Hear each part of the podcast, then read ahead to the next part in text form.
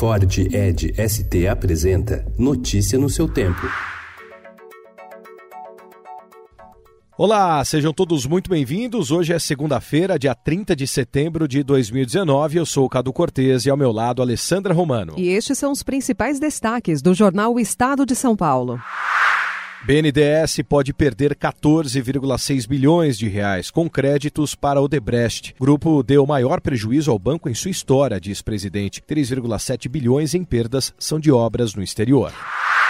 O Supremo Tribunal Federal foi acionado por ao menos nove estados que travam disputas entre os poderes. As reclamações são de atrasos e de tentativas de redução no valor dos repasses mensais feitos pelo Executivo Estadual, Judiciário e Legislativo nos últimos dois anos. Em dificuldade fiscal, os estados querem dividir o ônus da crise.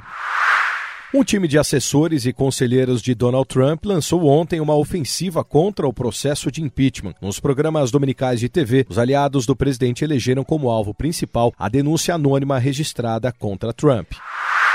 Números do Instituto de Segurança Pública do Rio de Janeiro apontam que, em diferentes momentos entre 2003 e 2019, a redução da criminalidade em cidades fluminenses foi acompanhada pela diminuição de homicídios praticados pela polícia. Isso contradiz o governo de Wilson Witzel, que tem relacionado a redução com a chamada política de confronto. Metrô vira palco do hip hop paulistano. Natal deve criar 103 mil empregos temporários.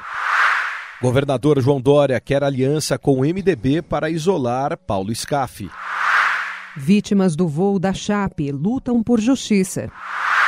O Corinthians venceu o Vasco ontem por 1 a 0 e garantiu a vaga no G4 do Brasileirão. O Flamengo lidera o campeonato, seguido pelo Palmeiras. No Beira-Rio, o time de Mano Menezes empatou com o Internacional e teve gol anulado pelo VAR.